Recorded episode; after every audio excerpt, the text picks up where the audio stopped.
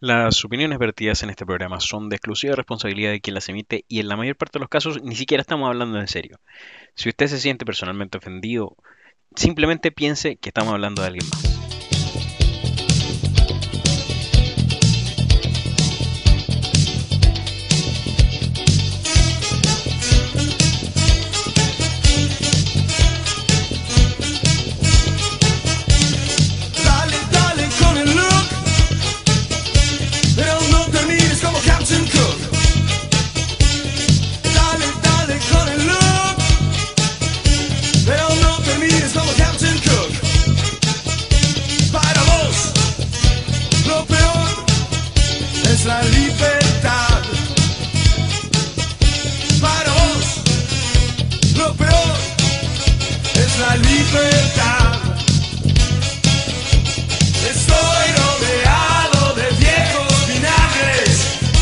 Bienvenidos queridos amigos a esta nueva edición de Me Retiro Indignado. Lo que escuchaban ahí era viejos vinagres de Sumo, seguimos con Sumo.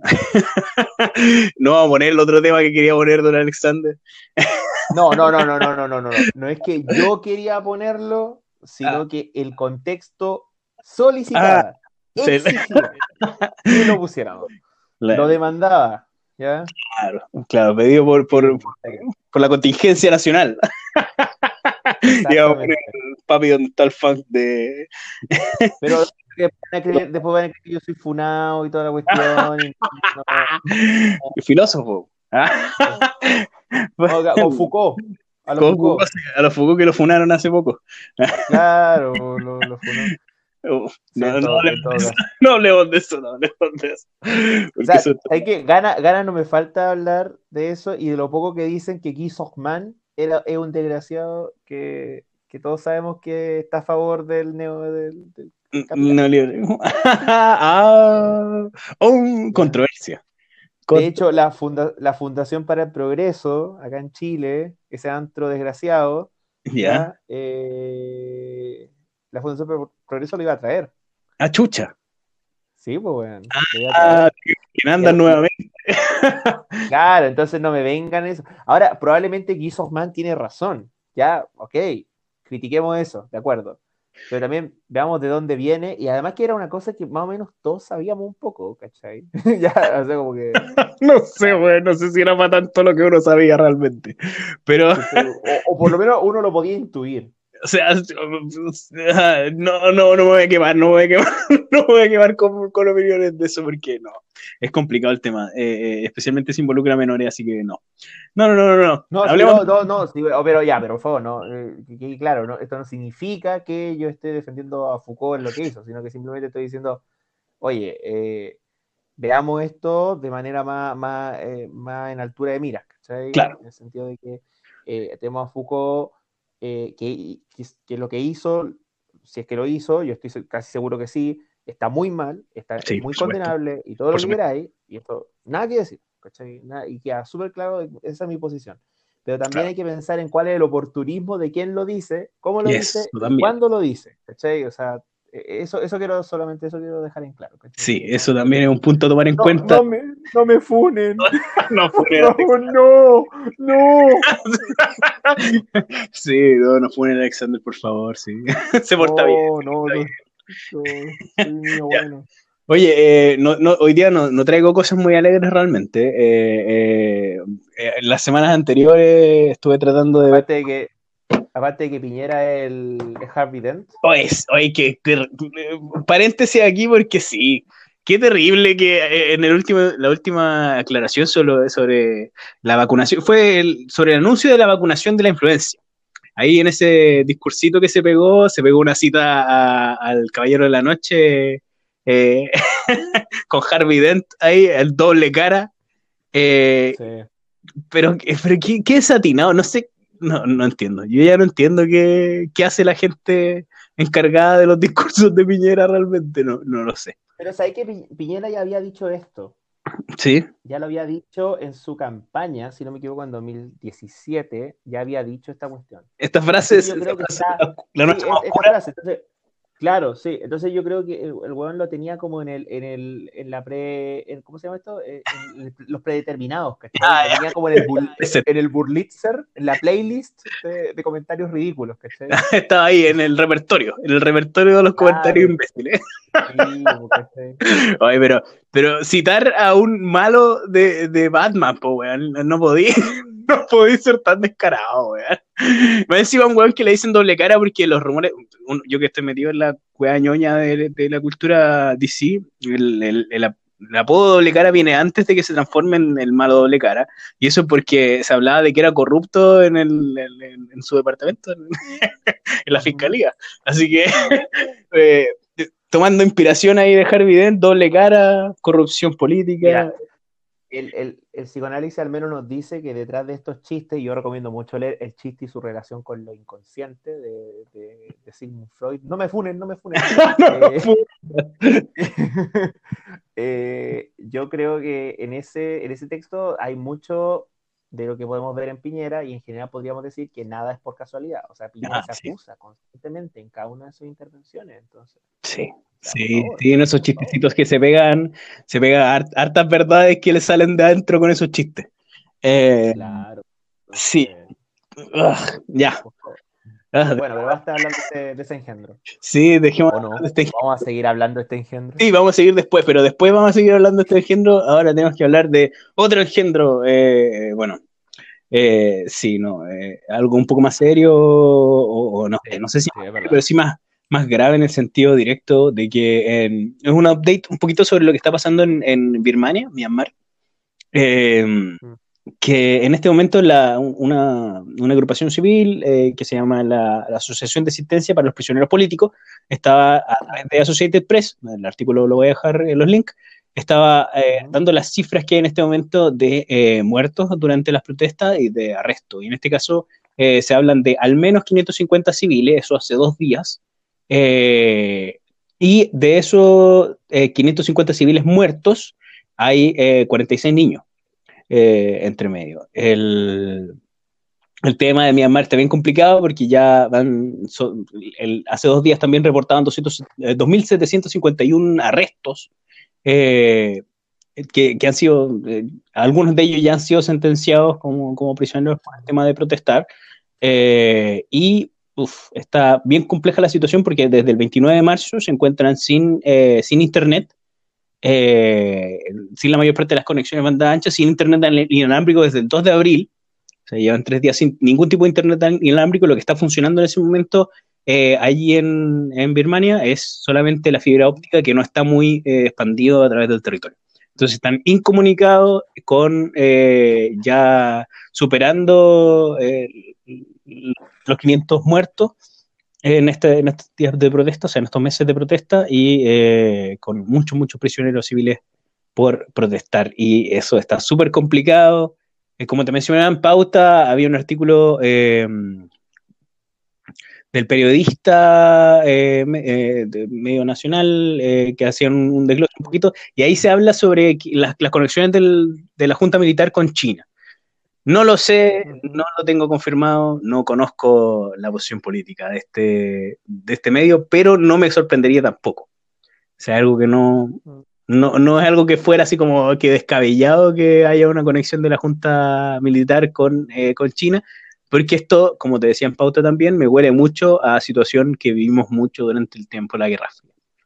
Es como que estamos reviviendo esta pesadilla de un país eh, en, en, el medio de dos potencias, eh, con, uh, con, una potencia que en este caso sería China, financiando un lado, que, es el, que serían los militares, en teoría, como digo, sin confirmación, pero y el, el otro lado de, de, Aung San Suu Kyi, que es el, el lado liberal, eh, claro. siendo financiado por Estados Unidos y entre medio de esto, no, dime.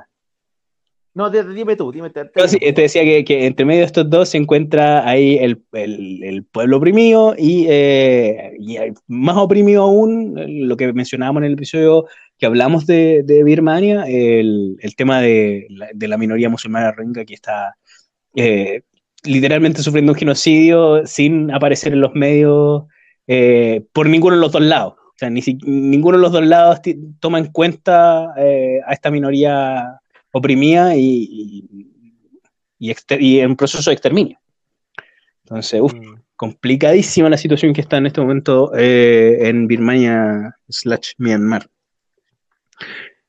Sí, está- qué, com- qué complicado esto, porque a mí me da la sensación que eh, cuando eh, entendemos esto desde un punto de vista bipolar, Claro, ¿ya? Que es como lo que, lo que uno tiende a creer, lo que uno tiende a- como uno tiende a estudiar estas cosas, porque uno tiene como toda esta tradición neorealista de relaciones internacionales, en esta volada como más eh, guerra friesca.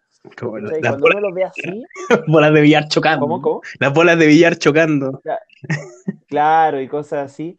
Uno da la sensación que eh, está hablando de puros países, que están Claro. como compitiendo entre sí. O sea, tenemos aquí al, al- al gigante asiático, tenemos a, a la tierra, a la tierra del tío Sam, Claro, peleando entre ellos y usando a- como, como alfiles claro. de su disputa eh, ciertos sectores, pero eh, de- dentro de un país. Pero resulta que los Rohingya Sí, son una minoría que está distribuida en distintos territorios. Sí. Entonces, más encima está identificada con una religión específica. Entonces, ¿quién los salva? Sí. Eh, Eso lo, eh, al final, ¿dónde está la salida de esto? Yo te iba a preguntar, pero te interrumpí muy impertinentemente. eh, eh, yo, yo te iba a preguntar sobre, bueno, y, y- y- la ONU? ¿Qué, qué hace la ONU? ¿O ¿Qué hace? ¿Qué- porque que- uno podría suponer más o menos qué hace, pero, pero hola, ¿qué hace? Claro, claro. O sea, sí, la ONU no mucho. eh, eh, hay una, hay, hay como. La, la ONU no va a hacer mucho, Claro. pero, pero sí, por ejemplo, ¿cómo, cómo, cómo se, ¿quién interviene ahí para justamente eh, velar por los derechos de estos, de estos grupos que no tienen país, Claro. que no tienen Estado que los proteja? Claro. ¿cómo- ¿Qué pasa ahí? Claro, no, lamentablemente no, no hay mucho que pase ahí, aparte de, de- de- de iniciativas de. Y más que de ONG, de, de periodistas. O sea, es gente sin, sin capacidad de, de- de- de, eh, hacer cambio directo, sino que simplemente con capacidad de reportar las cosas que están pasando. Eh. Y no hay. No sé, no sé exactamente. Porque la comunidad internacional en este momento, por lo que se ve, está bastante dividida por el tema de- de- del golpe de Estado, muchos apoyando, o sea, en, en contra del golpe de Estado, claramente, eh, donde no hubo eh, evidencias claras de un, de un fraude electoral cuando fue el, el golpe de Estado, entonces por esto mismo eh, la, la comunidad internacional se moviliza, pero la comunidad internacional no se moviliza por, por el tema de los Rohingya, que, que era lo que, es lo que tú contabas y lo que yo hablaba anteriormente, eh, que es la gente que está atrapada ahí entre medio y sin ningún, sin nadie que los apoye. No hay, no hay, no hay un lado que diga nosotros sí vamos a defender el derecho a la vida del pueblo rohingya. Ninguno de los dos lados. Entonces, es- es- la, situación de la gente común en, Birmania, Myanmar, debe ser muy complicada. Muy complicada. Estar eh, en esta batalla entre eh, la Junta Militar y el lado como liberal, eh, tratando de, no sé, de posicionarse como una democracia liberal eh, de, tipo occidental, como, como pasa también, eh, bueno, el, el- caso de Hong Kong también es, bastante emblemático en este sentido. Eh, pero ahí la gente común está muy cagada y eh, más aún la gente que históricamente ha sido oprimida, este pueblo musulmán, está, yo no me imagino, no me imagino la situación de desespero de que está quedando la cagada encima de tuyo, en tu país, y ninguno de los dos lados le preocupa que pase contigo. Porque por- por- para la gente común, Claro. ambos lados están diciendo, "No- nosotros somos la mejor opción para la gente común. Eh, pero el, para la gente oprimida históricamente, no hay ningún lado que diga, yo los voy a salvar. Y eso está súper, súper complicado para ellos porque no, porque ni siquiera podemos ver una solución al, al tema, al tema golpe de Estado, por lo pronto, no se ve, no se ve en el horizonte que pueda pasar algo que, que- que pueda revertir esta situación. Eh, Mm. y para esta gente que es un tema completamente ignorado en, en- en la, en la palestra nacional en, en Birmania, eh, es, yo no me imagino, no me puedo imaginar cómo debe ser la experiencia de ellos de, de ver que están completamente desolados, totalmente abandonados. Y, Claro. y- Bueno, pero, pero aquí aquí en Chile como igual hay como minorías Sí. que no son minorías, digamos que también están siendo Sí, constantemente por supuesto. eh, desplazadas de su, eh, de- no solo de sus tierras, Claro, estamos hablando que podríamos hablar de, de- de- lo que sucede con, con el Gualmapu, claro, claramente. pero también, pero, pero también estamos hablando que eh, podría ocurrir con, con, con personas que están en campamento, Claro. que los trasladan, Claro, ¿no? que Y, los mueven, o sea, y este- ellos son parte del Estado. Me da la impresión que no. claro, aparentemente no, aparentemente no. fueran eso. Eh, eh, eh, aparentemente el, el- el Estado no, no vela por este tipo de gente. ¿sí? Eh, y bueno, aquí en Chile también es una realidad de la gente que no tiene trabajo, que no tiene eh, una, una casa como que no, que no sea dentro de una toma, que, no, que, que no tiene un- una situación, claro, estable de, de vivienda. Ese tipo de gente eh, lamentablemente está fuera de cualquier, eh, de cualquier discusión pública. Y es, es terrible, es, es terrible pensar que eh, por mucha discusión que haya en, en tema de lo público, hay gente que igual queda abajo, igual queda abajo. Eh, y en este caso de, de, de Myanmar, de Birmania, está muy, muy, muy complicado el tema de la gente que queda abajo de esta, de esta batalla política, eh, sin, sin que ninguno de los dos lados se trate de representarte en, lo más mínimo. Entonces es, eh, es una situación bastante difícil. Eh, así que eh, muy difícil, de, es desoladora. sí, completamente. Yo yo me imagino que para ellos debe ser una situación completamente desoladora. Y, y como te decía, una situación eh, completamente eh, de abandono total. Abandono Sí. total y, y debe ser muy, muy, muy difícil. Así que, uff, No, no, ter- terrible, terrible. De hecho, de hecho y- y el tema es que como, como no hay, como, como están totalmente marginalizados, no tienen ni un horizonte de mejora, porque por supuesto. eh, Eso es lo peor. si esta- claro, si esta cuestión ya, digamos que la, la Junta se impone, por poner un ejemplo, se impone Claro. y se regulariza una dictadura, como ya ha pasado antes en Myanmar. Sí, O, por ejemplo, los, comillas, liberales se hacen cargo de la cuestión y eh, establecen una democracia. Los Rohingya van a estar ahí totalmente. sí. Igual, igual van a estar ahí flotando. Su situación no va a cambiar para nada. No Ninguno cambiar, promete Claro. situación para ellos. Y es Entonces, la peor parte. Dale, dale. No, no, no, no, eso No, es que, la- después, después por, por esas marginalizaciones, después surgen también eh, grupos, grupos subversivos, grupos Por terroristas, y- y después la, y después la culpa son de ellos, supuestamente. Claro. Claro, y bueno, es lo que pasa, eh, eh, eh, eh, es un caso muy común ese, de que, de que se, se criminaliza al, al grupo subversivo después de que se oprimió a su pueblo durante tanto tiempo. Sí. Sí, Oh, qué, qué terrible, weón. Es muy, muy terrible la situación. eh, yo invito a todo el mundo a estar ojo ahí porque eh, es una situación que uno no puede así como tirarla debajo de la alfombra. Eh, o no debería, por lo menos, no debería tirarse debajo de la alfombra. Eh, Claro. Debería ser un tema de más conocimiento, de, de conocimiento más público, siento yo.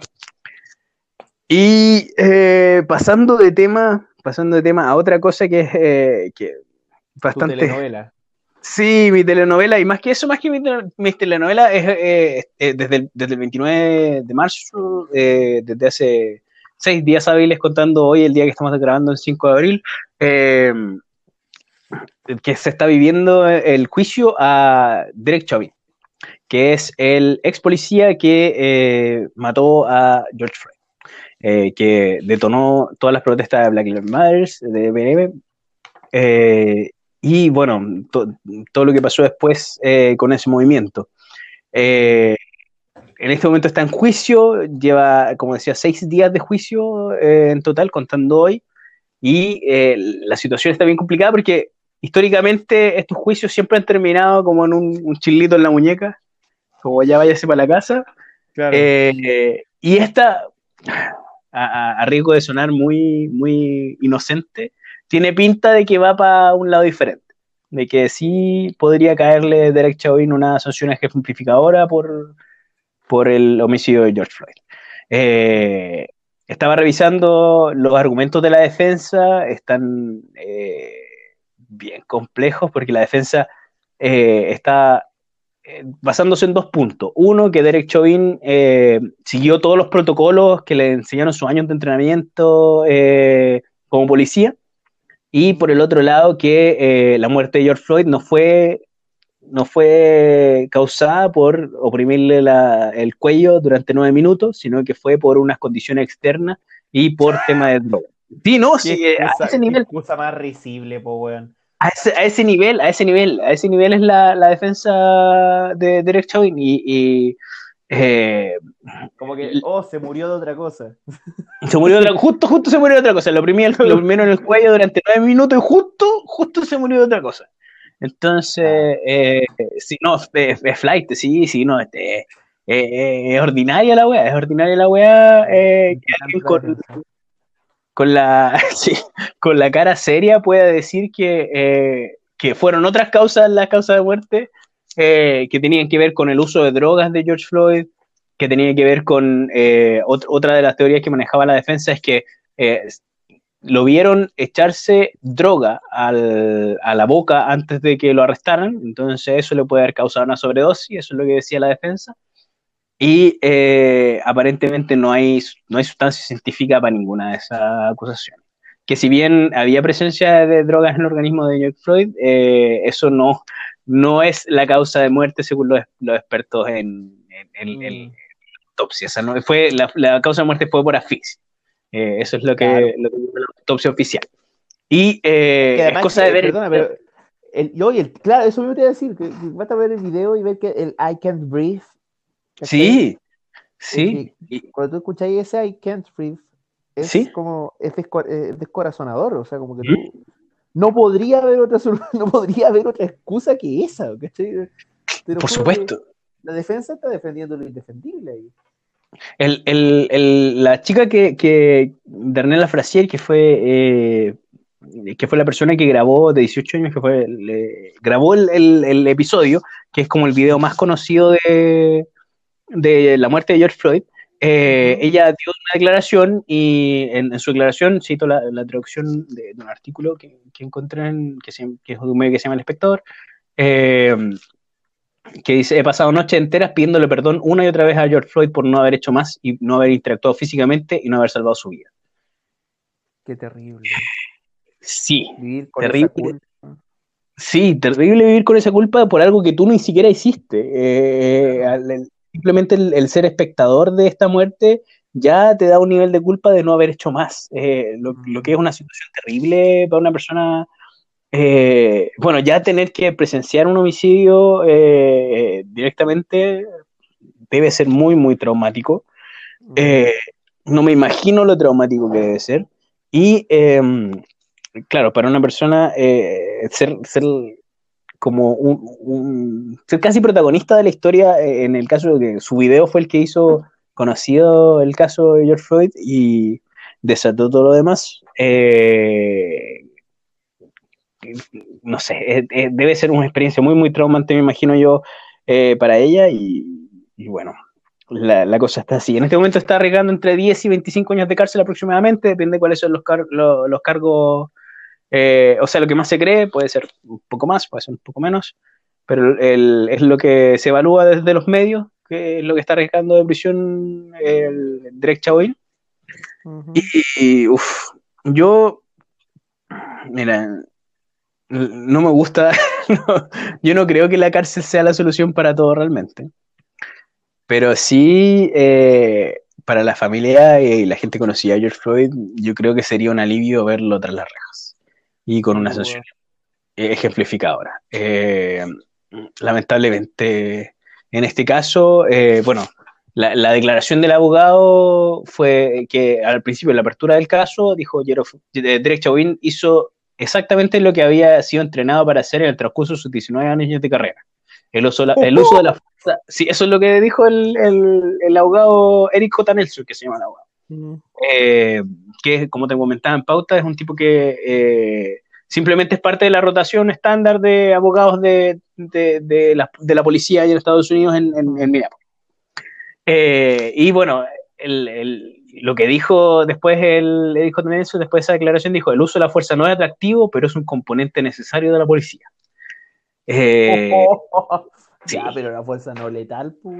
No, por supuesto, pues sí, esa, esa es la cuestión que, eh, que, claro, no, no está viendo en su propio argumento que, que la idea de, de la fuerza policía no es que sean ejecutores, no es que sean, eh, no es que sean asesinos, eh, sino que lleven justicia, se supone la, la intención de la, de la policía en el, el papel.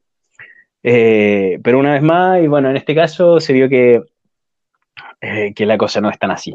Y bueno, eh, al- el- en este caso, lo único que está dando vuelta el caso, hoy día, hoy día hubo un avance bastante importante, que fue el jefe de la policía, eh, el jefe de la policía de Minneapolis, que en este momento- Meda. Ah, se me fue el, el nombre, no lo tengo. Ah, Medaria, Medaria, Medaria, Arredondo. Meda- Medaria- Medaria Arradondo. Arrado- Arradondo, ¿verdad? Me, me daría Arradondo, claro, exactamente. Él es el primer jefe de policía negro de la policía de Minneapolis, que le justo le tocó vivir el tema de George Floyd. Como hablábamos en, el, en pauta, este cabrón se tuvo... llama Medaria. Medaria, Pobrecito. weón. Pobrecito. ¿Cómo te puedes llamar Medaria? Te lo juro, de verdad. Sí. ¿Cómo te llamas Medaria? Sí, eh, eh, sí, no sé cómo, se, cómo los papás le pusieron medalla y eh, más encima, ahora después de un logro histórico en su carrera, el ser primer jefe de policía negro, eh, le toca lidiar con el tema de la muerte de George Floyd y este juicio en donde él mismo estaba eh, diciendo que eh, lo que hizo lo que hizo eh, Derek Chauvin estaba fuera de los protocolos de la policía. Dice que dijo que absolutamente violaba la- las políticas de, de la policía. Así que Sí. ¿Qué, qué otra cosa iba a decir? po, weón? sí, claramente, no claramente es lo que tiene que decir. O sea, pero eh, echando por el piso inmediatamente la defensa de, de Chauvin de que esto era el protocolo estándar. Entonces, si el jefe de policía, eh, ex, ex manda más de eh, Derek Chauvin, dice que esto no estaba en los protocolos, eh, esa, ese pedazo de la defensa se cae inmediatamente, lo que me parece bien. Eh, no sé, bueno. Eh, es una situación complicada, ojalá yo espero ahí penas ejempl- ejemplificadoras, pero peco un poco de ser inocente. Yo te decía que ojalá no termine como el tema de la, de- del impeachment eh, de Trump, porque ahí ha habido mucha esperanza de que, de que fuera una pena ejemplificadora, de que se tomaran medidas, de que eh, se, se lograra un poco de justicia, pero eh, no sucedió. Y en este caso eh, tiene más pinta de que va a ser así, de que va a haber una solución un poco más eh, que, que lleva un poquito de paz o algo de paz a la, a familia y gente conocida de, de George Floyd, eh, por- porque se toma una medida o por lo menos se, se- se toma una sanción eh, drástica. Y bueno, ojalá así sea, pero Oye, pero ¿y qué, qué opina nuestro Silver Fox favorito? Joe Biden, oye, no, no sé qué ha dicho, no sé qué ha dicho el viejito, el viejo sabroso, No ha dicho nada. Nada, Horny Joe. no, era el viejo sabroso de Joe Biden. Claro. Viejito. Viejito bueno, viejito bueno, oye. Sí, no, no sé, Viejo lolero. viejo lolero, no sé, no sé cómo estará, eh, no- Pero no, no dicho nada. Es que igual, igual es típico que dicen una cuestión así como, bueno, esperamos que la justicia. claro que la justicia llegue, pero no. La justicia hable, ¿cachai? No sé, pero alguna señal así. Ojalá alguien me corrija y que Joe Biden haya dicho alguna señal, pero yo creo que me habría enterado si es que Joe Biden hubiese, hubiese dado así como una declaración importante. Confundió, confundió el nombre de alguien. Se le olvidó el nombre de alguien. Que- quiero agradecer a la señorita Medaria. No me extrañaría de cómo está Joe Biden en este momento, weón. No me extrañaría Oh, para nada, weón, para nada, porque Joe Biden está bastante cagada eh, y, y bueno. Eh, uf, ojalá, Uf. ojalá esto llegue a un, a- a un puerto medianamente decente. Yo sé que eh, la pérdida de un, de un familiar nunca, nunca va a ser compensada con nada. O sea, no hay, no hay, Mm. no hay nada que compense eso. Pero por lo menos ver eh, un, un atisbo de justicia, así una pincelada de justicia eh, en contraste a lo que se ha visto en tantos casos anteriores, en donde eh, simplemente la gente queda libre o le dan eh, arresto domiciliario, una suspensión sin pago, eh, Claro. ese tipo de cosas, aquí donde puedan tener una pena efectiva y, y alguna sanción efectiva para, para este, este tipo eh, este homicida. eh, ojalá eh, así sea. Así que eso, po, don Alexander. No, hoy día no traje buenas noticias como, como otras veces, pero ojalá sean buenas para la, para la gente que está esperando un- una sanción ejemplificadora para, para Derek Chauvin. Ojalá. ¿Usted qué nos trae, don Alexander, hoy día?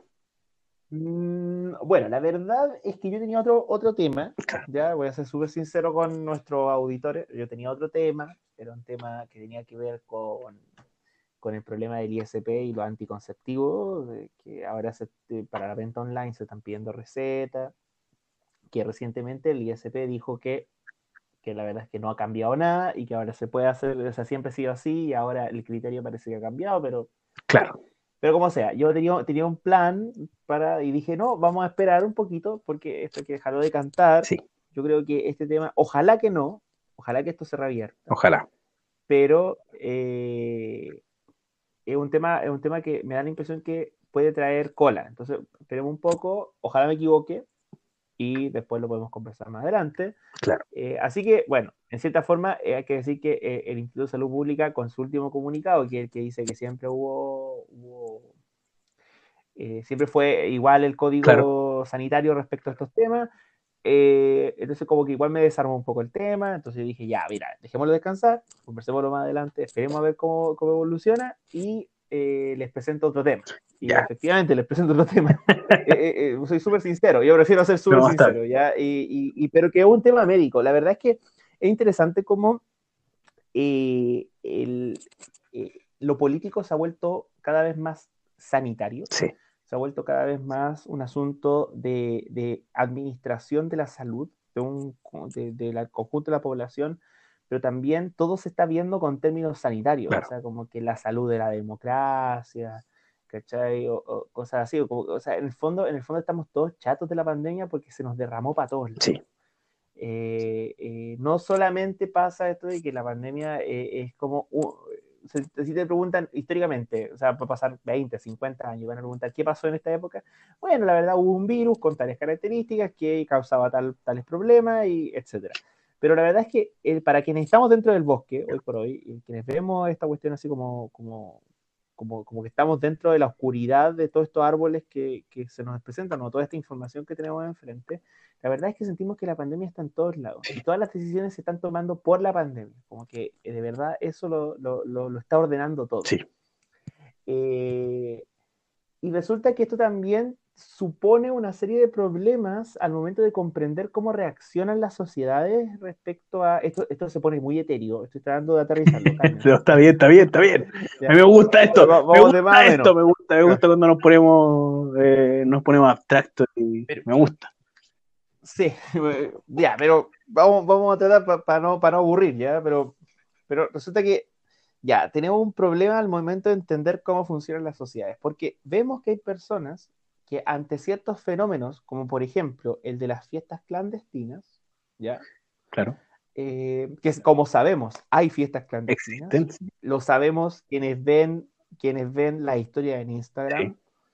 Eh, sabemos que hay gente que, que, que va y tiene el descaro por- de subir, eh, que están en tal carrete o que se han juntado con montones de personas, contraviniendo la, no solo lo que la, el Estado chileno ha dispuesto como obligación de los ciudadanos, que es justamente resguardar las medidas sanitarias para evitar, para evitar que el virus se siga, eh, se siga diseminando, sino que además eh, eh, hay un asunto de, de- de empatía o de, o si se quiere, de, de seguridad mutua, donde uno dice, ya, me sacrifico yo, no voy a dar lugar, me sacrifico para justamente no contaminar más, no echar a perder más el, el tinglado en el que nos metimos. Claro.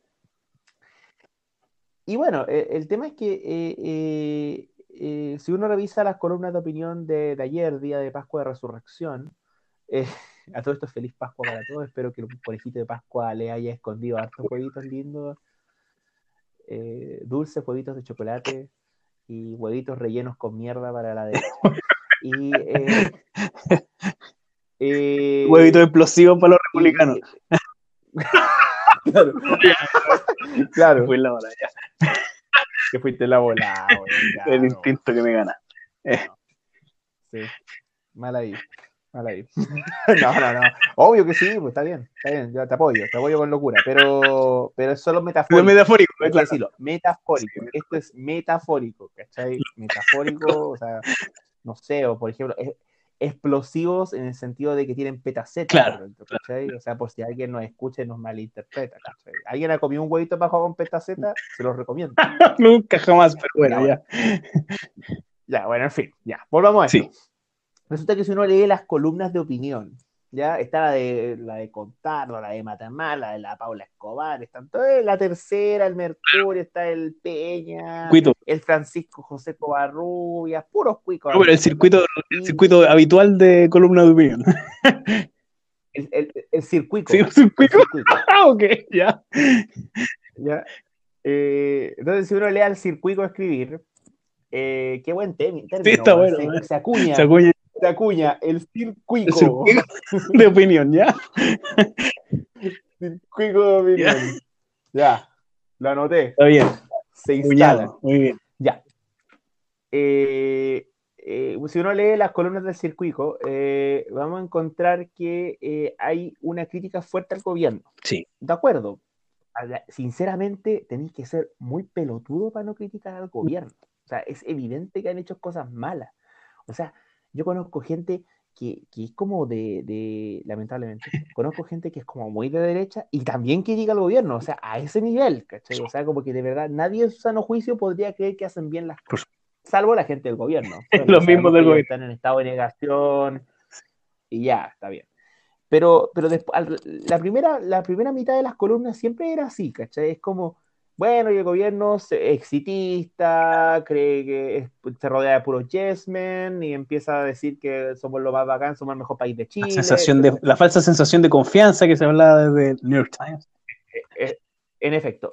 Eh, claro, eh, y efectivamente también, obviamente haciendo eco de todas las críticas que el payaso Minutito está criticando, ¿cachai? Que el, el- el tema de, de- del New York Times, del Washington Post, del Telegraph, eh, The Guardian también dice una cosa así, ¿cachai? The Guardian. The Guardian. Ok.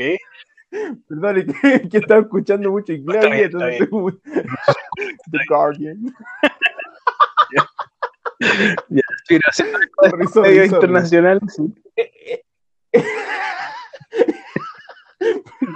Perdón, perdón. El Guardian. El guardián, ¿ya? Ok. Uy, qué vergüenza. No, está bien, está bien, ya, está bien. Está bien. Ya, ya, ya, vuel- vuelvo aquí, vuelvo aquí, vuelvo aquí. ya, entonces, eh, todo- todos estos diarios internacionales, y, y- y no solo de lengua inglesa, también Claro. en lengua francesa o en lengua alemana, claramente están apuntando a que Chile lo está haciendo mal. Y lo está haciendo mal porque, eh, en el fondo, eh, a- en el fondo la crítica es más o menos parecida. Es como, mira, la, la vacunación está súper bien, pero apuraste todos los procesos y abriste todo muy rápido. Claro. ¿Cachai? Claro. Eh, a mí me llama la atención que todos estos textos nunca dicen con claridad de que esto se abrió antes, que la- antes de la vacunación. No sé si uno se acuerda del, Sí, del- del permiso de vacaciones, que lo, gran, lo más criticado. El permiso de vacaciones se empieza a abrir antes de que la vacunación comience. De hecho, no sé si te acordáis que al principio, de- de- cuando estaban llegando las vacunas, decían, bueno, ¿dónde se, va a vacunar, ¿dónde se va a vacunar la gente que está de vacaciones? O sea, como que ya estaba, estábamos abriendo todo antes de incluso hacer la vacunación. Entonces, entonces ya, ya, ya hay algo raro ahí, ¿verdad? Pero el tema es que los columnistas esto están, eh, siempre critican al gobierno y luego empiezan a criticar a la gente. Y empiezan a decir, resulta que igual están estos tarados que salen de vacaciones Claro. cuando se les permite salir de vacaciones. Estos tarados que van y compran pescado En Semana en, Santa. el- en Semana Santa, hacen largas filas y van al mercado Claro. al terminal pesquero y compran el pescado, aun cuando podrían comprar su tarrito jurel, Claro. su atuncito, o no comer pescado y comer, no sé, eh, lentejas. Eh, Porotos con que rienda. Son muy ricas, por lo Porotos con rienda, sin longaniza, pues, Claro. obvio, ¿cachai? Es una cuestión religiosa, ¿verdad? Eh, pero, pero uno podría decir eso, ¿verdad? Eh, que hay otras opciones. Y, y, y Tatita Dios no se enojaría probablemente si tú no comís pescado, Claro. dado el contexto. ¿cachai? No creo que diga, "Mm, Fuera del cielo. las puertas del cielo, porque, claro, lista o sea, negra. sorry, pero Lista negra, no comiste pescado, weón. no, no, no, claro. lista negra, claro. Funado, Por funado en el cielo. ¿cachai? Funado por Dios, Funado por Dios. Funación divina. claro. ¿cachai? Una divina, ok, ya. Sí, no, que, que- que, eh, eh, personalmente, bueno, yo no soy teólogo ni nada, ni mucho menos, pero Claro, pero a, a mí me da la sensación que eso no ocurriría, Claro. ¿cachai? Pero el, el tema es que esta- esta- estas personas eh, están, eh, se enloquecieron por ir a comprar. También está la gente que obviamente hace carretes, Sí. Y ahí aparece el, el nunca bien ponderado Sí, ¿verdad? el funado máximo, el doble. Eh, eh, se- señor hora del té. Sí. Y- y- Funas, alias y- y- el Funas, ¿ya? el Funes. Y sabéis que cayó bajo esa cuestión, sabéis que soy el único rapero, el único rapero que los ¿A dónde, defiende. Yo doy la vida por ustedes. Eso dijo. Yo doy la vida por Qué ustedes. indecente. Punto uno, decir eso ya es una indecencia, aunque, lo- aunque fuera cierto, ya es una indecencia. Pero más encima es mentira, po, weón. No solo está diciendo, Papi, ¿dónde está la funa? no solo está diciendo una weá indecente, sino que está diciendo una weá indecente que es mentira.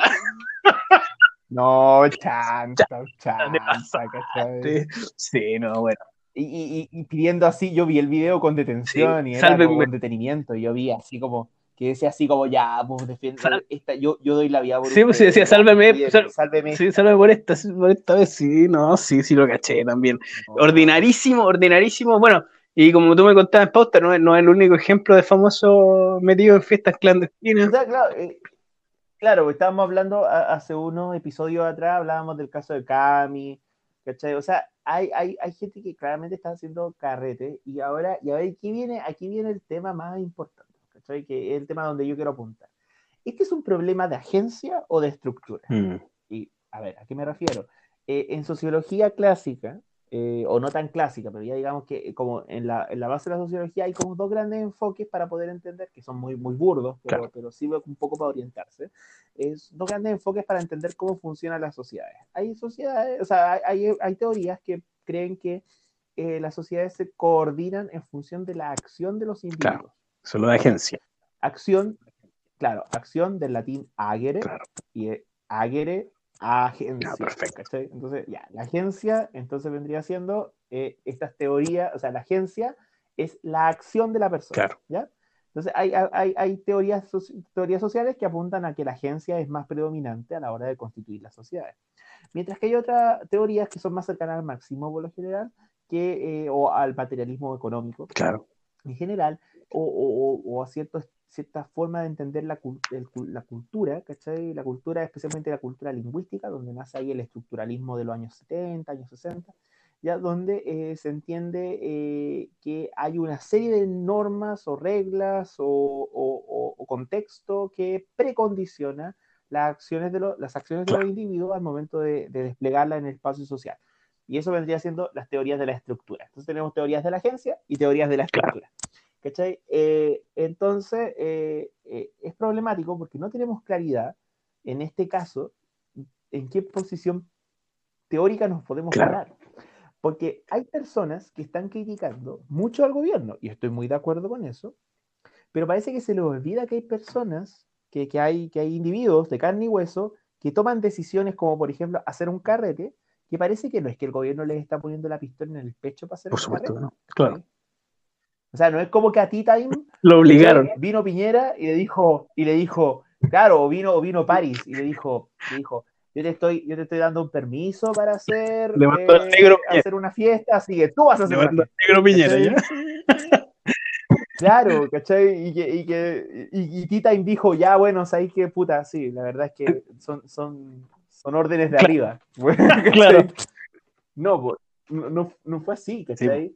Eh, eh, entonces hay gente que toma decisiones como hacer un carrete, ¿cachai? El carrete que hubo en Quinta Normal, donde, donde, donde arrestaron a, detuvieron a cuatro embarazadas, ¿cachai? Yo no sé si podríamos criticar al gobierno por esa acción, Claro. ¿me cachai? Cuando están en, cuando están en teoría prohibidas por el gobierno, claro.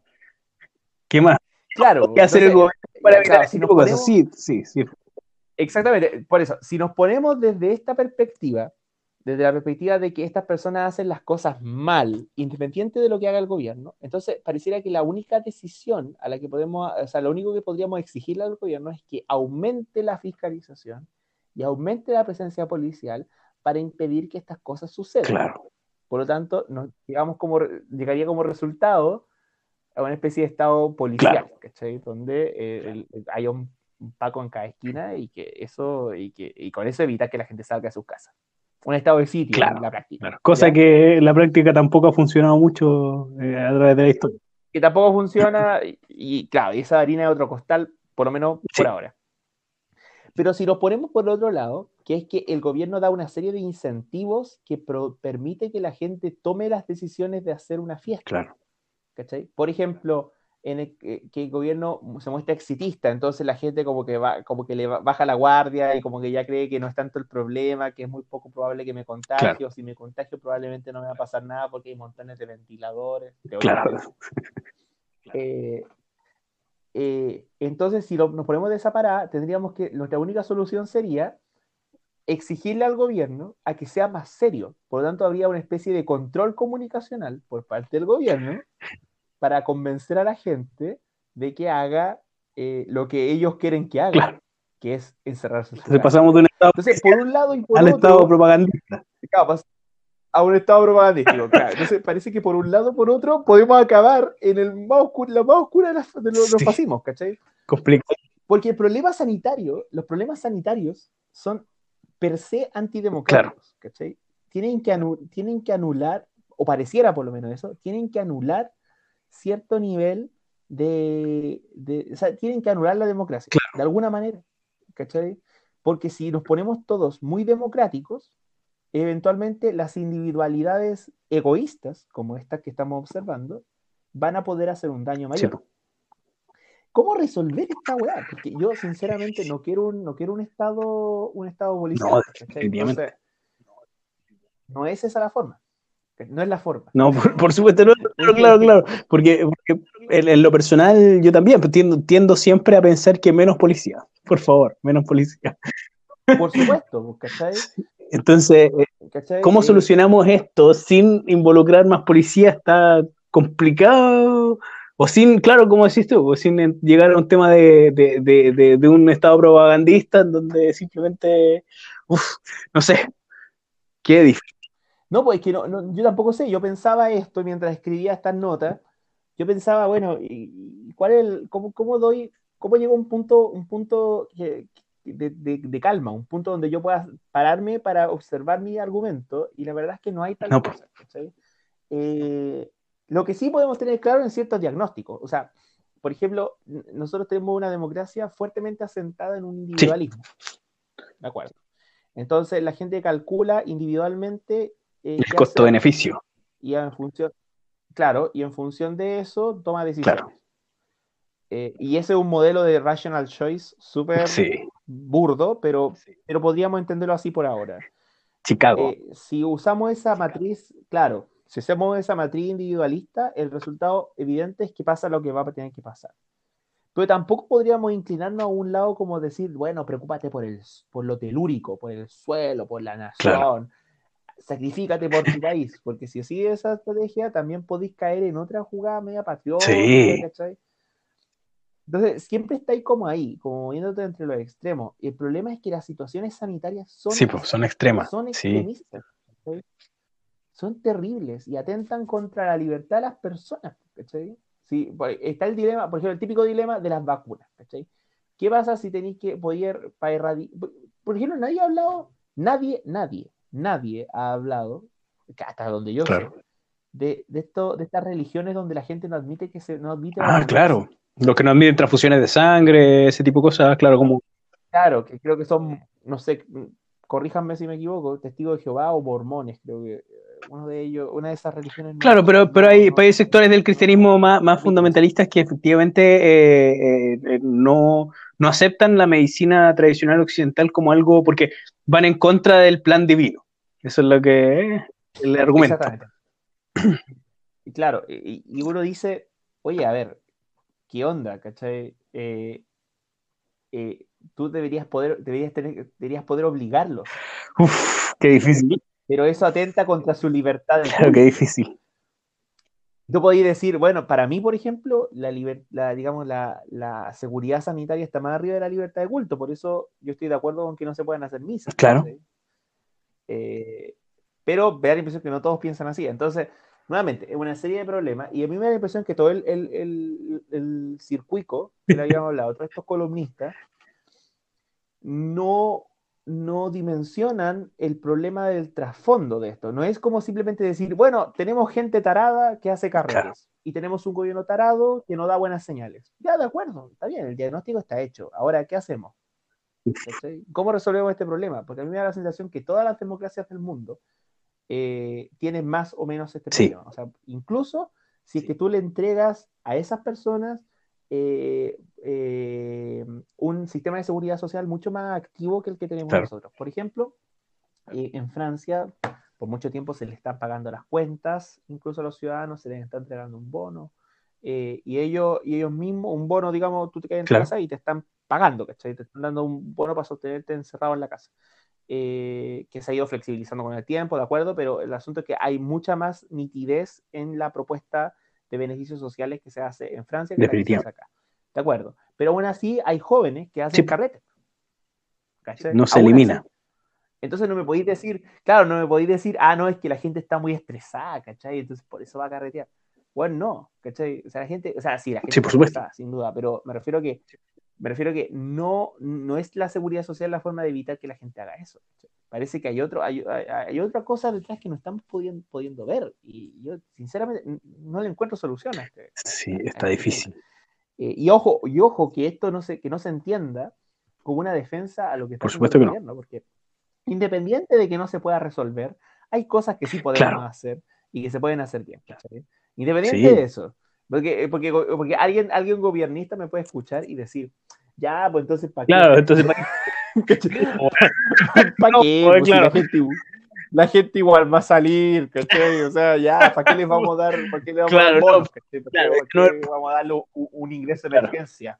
ese no es el punto, claramente. Sí, no, si no, yo, yo- yo- yo veo lo, lo que tú hablas sobre un- un- eh, los términos de política a largo plazo, eh, eh, sobre cómo solucionar este tema, y los temas sanitarios en general, no solamente la pandemia actual, sino cualquiera que pueda surgir en el futuro, eh, desde un punto de vista que, que pueda agarrar estos dos temas, que es lo que tú hablabas, el- el- o, o los dos enfoques, el enfoque de agencia y el enfoque de estructura, que se pueda agarrarlo, solucionarlo sin caer eh, en un estado represivo, en un estado policial, en un estado pro- propagandista, eh, eh, como, como hablamos en un discurso así como patriota de hazlo por tu país, sin caer en ese tipo de cosas, está súper difícil caminar esa cuerda floja de, de, esta, de esta situación urgente con riesgo vital eh, de, de gran parte de la población o de una buena parte de la población, que, que no es menor, porque eh, en un principio yo me acuerdo que hablaba, no, si es que es 2% no es nada.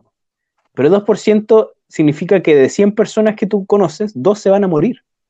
Y no sé, Claro. eh, es difícil así decir, elige a dos personas que se mueran de, de 100 personas que, cada- que tú conoces. Ah, no, yo sí lo tengo. no sé, yo no puedo. Yo no podría, no podría. No, pero que, mira, pero que tú sabías a la gente que algunas personas que yo conozco, entonces yo tengo No, pero que digo, de podrían morir. lo cercano de personas estoy hablando, hombre. Ah, No, bueno, sí, no, si No, personas no, no me refiero a la gente que conociste en, en otras instancias de tu vida. su- Ah, ya no, pero bueno, que tú dijiste que Sí, no, no. Ahí. Bueno, si querí, si querí, te saco, o sea, si querí, te tomo prestado los, los- el 2% que te Bueno. a ti sobrante y que no podéis decir, y No, yo me lo llevo, Pero me refiero, me refiero a 100 personas cercanas tuyas. Imagínate 100 personas cercanas tuyas, muestra 100 personas. Tú pudieras elegir, eh, eh, o sea, tú tuvieras que elegir a dos personas que se mueran y es súper complicado. Eh, y esa presión, esa presión en, en toda la sociedad de, de tenemos que alivianar esto o solucionar esto lo más, lo, lo más eficiente, lo más rápido posible, sin, sin volvernos fascistas. weón. Eh, es una cuerda floja, eh, es un- una línea bastante delgada la cual, la cual transitar encima eh, se hace bastante difícil y, tal como dices tú, o sea, yo concuerdo con, con- con la evaluación de que no se ve una solución, una solución, no, no la ve, yo tampoco la puedo ver, mi, mi cerebro no es lo suficientemente grande para ver una solución a esto sin caer eh, en un estado fascista. Eh, eh, eh, uf, Entonces, yo, yo, yo ahí lo que, ahí lo que te contaba en pauta, y con esto yo creo que con esto termino mi, mi perorata, eh, mi diatriba, que esto, y, como, y como ya es costumbre en mí criticar a Hannah Arendt, esto se va, esto, esto como que va en contra de eh, un modelo de democracia súper a la republicana, Claro. no en el sentido No, claro. Trump, ni en el sentido republicano chileno, sino que en el sentido de la cosa pública, ¿verdad? De esta democracia como basada en la democracia ateniense. Ya, eh, que Hannah Arendt hace como una distinción súper eh, en, en- en el libro, un libro que yo ya les recomendé, que se llama La Sí. condición humana, eh, hace una distinción sumamente eh, rígida, ya rígida, Tajante. entre tajante, claro, entre eh, lo público y lo privado, entendido como el mundo de la Claro. acción, ¿ya? Y el mundo del trabajo. uf, Entonces ella dice que la acción, eh, en la acción está depositada una biografía, hay una cosa como de presentarse ante el resto, de nacer por segunda vez, de construir lo público, construir La mesa. común, bla, bla, la bla. mesa de Harare, ¿ya? la mesa, Claro, la mesa de mesa club en la que todos nos sentamos. La mesa, la- claro, en todos nos sentamos, Pero- la casa de pero todos, después de la pega. Este- pero claro, después de la pega, porque resulta que, Sí. claro, obvio, porque eh, eh, el, el mundo del trabajo produce bienes materiales, ¿Mm? según ella, y bienes, y esos bienes son, son Claro. perecederos, se deshacen en el tiempo, se vuelven obsoletos. En cambio, la vida de lo público es una vida inmortal, por decirlo de una forma, en el sentido Claro. griego, ¿cachai? Eh, Era, Sí, era sí, una sí, romántica sí, la lo público. Y, y- y resulta que, claro, entonces yo lo que, estoy- lo que digo es que, bueno, tenemos una situación, la pandemia, por ejemplo, que eh, eh, ha, ha- ha socavado, ha destruido, de Sí. hecho. Yo creo que lo- lo- la democracia como está, y yo en eso me suscribo a la tesis de Bifo Berardi, que, que ya lo he mencionado acá, la democracia murió, ¿cachai? Démosla por muerta, ¿cachai? Démosle cristiana sepultura y, y bien, lloremos lo que queramos y, y veamos qué hacer Claro. para adelante, ¿cachai? Porque la democracia, por lo menos como la conocemos, o con el nombre que la conocemos, murió. Y resulta que la pandemia trató, la terminó de matar, ¿cachai? Porque no solo nos quitó Sí. lo público, sino que además nos quitó lo físico de lo público. De hecho, en teoría, las posiciones, la- lo- las teorizaciones sobre el pueblo coinciden en general en que el concepto de pueblo es un concepto físico, no Sí. solamente un concepto, un concepto político discursivo, sino que es una cosa como, como la mesa donde, Sí.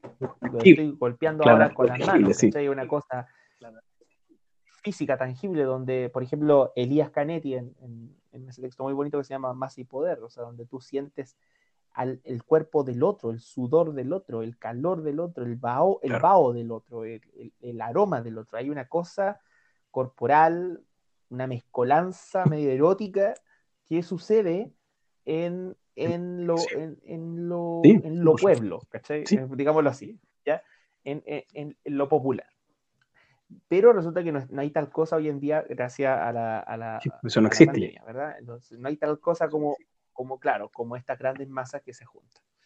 Eh, entonces, eh, y, y resulta que vemos que el, el concepto de ciudadano no está funcionando para poder coaligar esfuerzos a la hora de resolver eh, los problemas que nos aquejan como sociedad, como polis.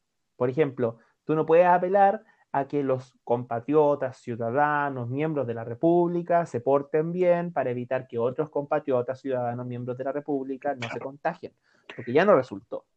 No resulta por el lado de la ciudadanía. ¿De dónde vamos a sacar entonces otro concepto que nos permita orientar o, por- o- o llenar ese núcleo vacío por un ratito aunque sea para reconstruir una cosa pública sin llegar a ser la democracia como la conocemos? Y en mi opinión, como Sí. te decía en pauta, en mi opinión, eso tenemos que ir a encontrarlo en eso que a Hannah Arendt nunca le gusta, que es Sí. el trabajo. Entonces hay que buscarlo ahí, en lo que hacemos, en lo concreto, en la cosa así como, ya, eh, eh, en el poema que escribo, eh, en la silla que hace el carpintero, en el edificio que hace el constructor, que hace el obrero de la construcción. ¿cachai? O, ¿me entendí? Ahí donde está ese concepto de, de- de obrero o ese concepto de trabajador y ese concepto, por lo tanto, de- del que no posee los bienes de capital y es el que, el que hace a otros ganar plata, ¿cachai?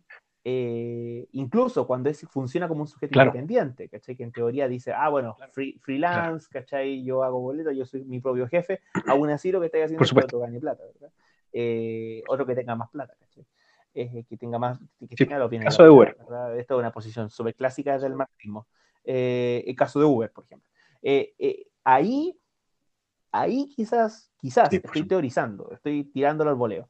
Quizás ahí podría haber eh, algo que podríamos repensar al momento de comprender cómo nos relacionamos entre otros, como personas que nos damos servicios, que nos damos, nos damos, que nos damos, eh, que, que- que- que nos damos, nos, nos- nos inter- intercambiamos, digamos, eh, co- Claro. colaboración, ¿cachai? Lo que Marx en los Grundrisse en- eh, y después el- todo el neoperaísmo recoge, eh, habla de general intellect. Intelecto general. General intellect. El intelecto común o intelecto general. Y, y eso pues, es como una especie de órgano de pensamiento colectivo que reconstruye eh, todo un sistema de signos que aparece de manera espontánea muchas veces eh, y le entrega valor simbólico a ciertas cosas espontáneas. ¿cachai? Eh, yo recomiendo mucho leer los Grundrisse desde ahí. Eh, y de hecho el libro que les voy a recomendar un poco apunta a esto que estoy diciendo. Eh, y bueno, y para terminar, yo creo que, que dejo Sí, esa tarea. pensemos. este, esta- este, este, este problema. Eh, pensémoslo también replegándonos, porque entendemos que ya, eh, ya cagamos. Piñera va a terminar su mandato y París va a seguir siendo el lamebotas de Piñera eh, todos los días, ahora a- antes del almuerzo, a, eh, a enojarse con los medios y toda la cuestión, y eso no va a cambiar.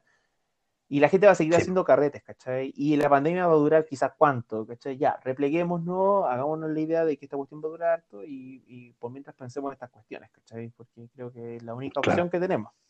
Y bueno, sorry por dejarles la- el mal sabor de. Sí, No, no, está bien, no, está bien. Es una reflexión necesaria eh, eh, y más ahora en este momento, en este contexto, eh, en que nos encontramos a puertas de, como hablabas tú, de replegarnos nuevamente, eh, eh, de, de- de volver a, a la cuarentena ya total, o sea, decretada. Entonces, más aún hace importante tener esta reflexión de cómo actuar, cómo actuar eh, y, y- y cómo organizarse ante, ante los, los desafíos que se nos vienen que- y que hemos estado viviendo durante todo este tiempo. Eh, me parece una, una reflexión bastante pertinente. Usted mencionaba que tenía el libro de la semana. Es. Así es. Eh, yo justamente a, a propósito de esto que les estaba contando, yo recomiendo eh, un libro de Franco Berardi que se llama eh, Fenomenología del fin, Sensibilidad y Mutación Conectiva. Que no lo asuste el nombre, el nombre extenso. o sea, no, no. No es tan difícil el Como libro suena. como dice. Claro, como dice su es menos difícil de lo que suena, ¿ya? Claro. Sí, Fenomenología del fin se llama, eh, es del año Ya, 2018. Reciente. Eh, la traducción, la traducción es de 2018, el libro original Ya, es de 2016. reciente. Así que es un texto bastante reciente. Y está traducido por Alejandra López Gabrielis. Y es de la editorial Caja Negra, que me encanta citar Caja Negra porque es lejos una editoriales Oye, Caja Negra. Eh, así, que, así que si Caja Negra, alguien de Caja Negra nos está escuchando, que mande libros, por favor. yo, uf, Feliz, yo puedo reseñarlo feliz de recibir no, libro de Caja Negra. problema. Así claro. que sí.